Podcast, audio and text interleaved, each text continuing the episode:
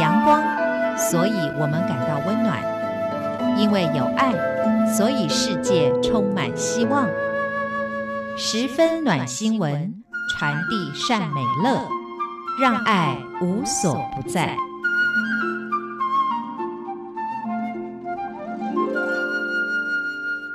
各位亲爱的听众朋友，您好，欢迎您再一次的收听《十分暖新闻》，我是李正纯。在我们的人生当中，总是会碰到很多伤痛的事情。我们今天要透过一本书，这是远流出版的，《没关系，是悲伤啊》，来跟大家做一些分享。这本书的这个英文书名是《It's OK That You Are Not OK》，也就是说，当你状况不好，当你伤痛的时候。其实这都是正常的。这本书里面就是要告诉我们要学习跟悲伤共同生活。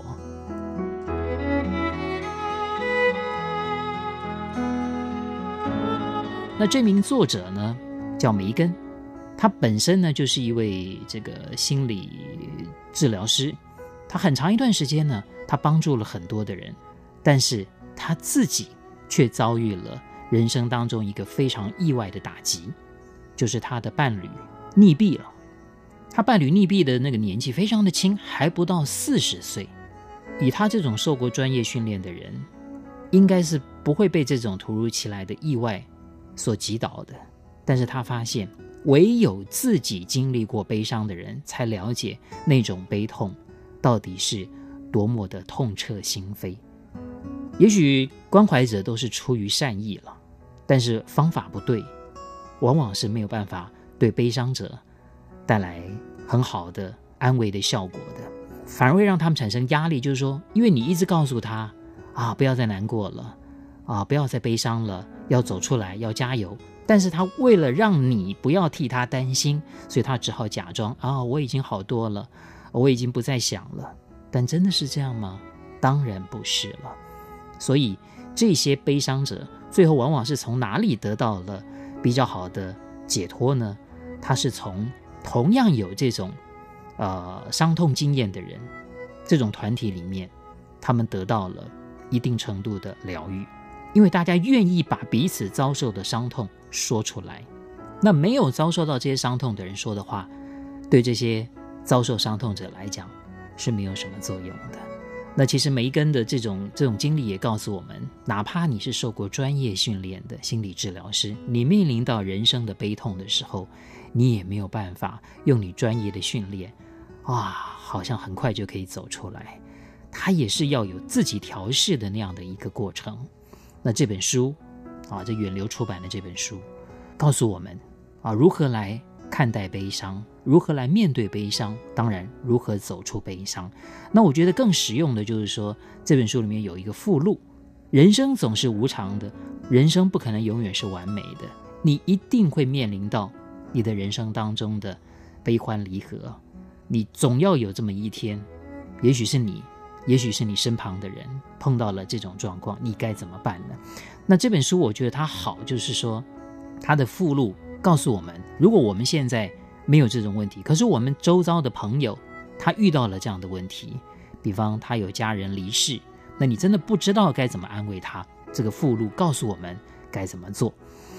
那刚刚我们前面一开始提到的那些话，你千万就不要再讲了。怎么还不走出来啊？加油，你可以的，不要哭，坚强一点啊！呃，至少呃你们一起经历过呃美好的生活，有共同美好的回忆啦。啊，或者他已经去到了更好的地方了，我懂你的感觉了，还有人比你痛苦啊，这些话非常不管用。到底什么样是最好的方式呢？也很难讲绝对了，但是有一些原则我们是可以依循的。第一，悲伤是属于悲伤者的，在朋友的悲伤当中，我们扮演的角色是支持者，而不是主角。我们也不要有太多的建议，因为悲伤是相当个人的经验。他是属于经历的那个人，如果异地而处的话，你的感觉跟他的感觉未必会一样，因为每个人也许面对这种事情的时候，感觉就是不一样。有些人可能会比较的可以淡然，但有些人他就是会比较伤痛，所以你不可以用你的感觉去对照他的感觉。第二个，当下的陪伴和诉说真相。当你的朋友在当下充满痛苦的时候，我们会很想去谈论关于过去、关于未来的一些事情。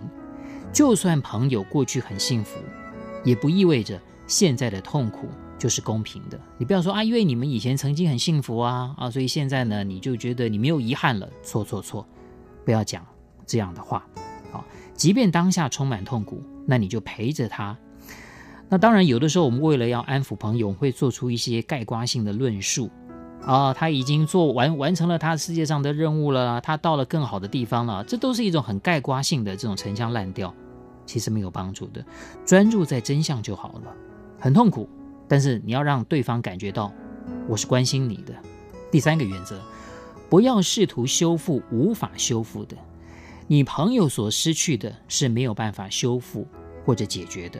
痛苦本身也没有办法被改善的，所以不要试着用任何话语来修复没有办法修复的。如果身边有一个不试图把痛苦带走的朋友，反而对悲伤者来说是非常大的慰藉。你不要试图去减轻他的痛苦，好，你不要做任何事情想要做减轻他的痛苦。如果你的朋友感受到你是这样的人，他反而会觉得这是一个很大的慰藉，因为你跟别人不一样哦。你你反而采取的是一种同理心，你理解他的痛苦就可以了。第四个，不是针对你。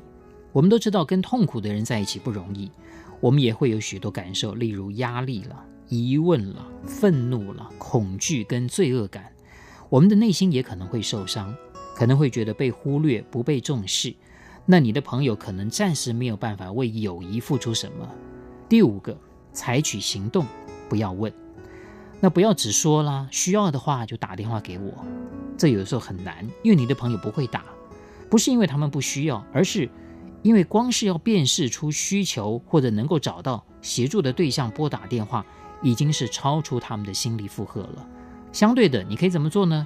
你可以提出具体的需求，你就讲：我星期四我有时间，我会来，我帮你把你家里面的呃这个垃圾啦或什么清理的啊，我来帮你做。我帮你打扫家里，或者是我每天早上都会经过你这里，啊，我带你的狗出去散散步，就说帮这些经历痛苦的人做一些事情。那这些事情是必须要做的，可是他现在可能没有办法做的，那我们就直接讲什么时候可以做。第六点，一起完成任务，因为有一些困难的任务呢，他是需要别人帮他给一些意见的，比方了家里面有离开的人。这些离开的人，他的衣物该怎么收拾？你没有办法帮他做决定，你这个就是主动一起完成的任务。还有就是说后事该怎么处理啦，这个你也没有办法做决定啦。好，插手干预，这个听起来好像觉得跟我们刚刚讲的原则不太一样啊。我们刚刚不是讲说不要干预吗？这个插手干预是说，遭遇伤痛的人会面临到什么呢？会面临到很多涌入支持的啊，陈腔滥调，反而会打扰他的清静。那这个时候呢？啊，也许你可以问你的朋友，我来帮你处理这些事情，好不好？如果别人要找你，先经过我，好不好呢？你就是当一个守门人。好，再来一个原则：教育跟倡导。你或许会发现，其他的朋友、家庭成员或者认识的人想知道关于朋友的讯息，这样的情况之下，你反而还可以成为一个好的教导者。比方，你会说呢，这个他时好时坏啦，可能会持续一段时间。悲伤不会真的停止，啊，你会用不同的方式不断的背负下去。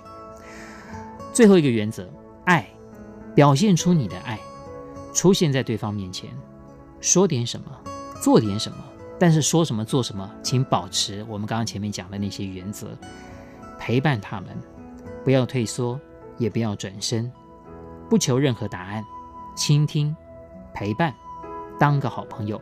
把你的爱，把你的友谊延续下去。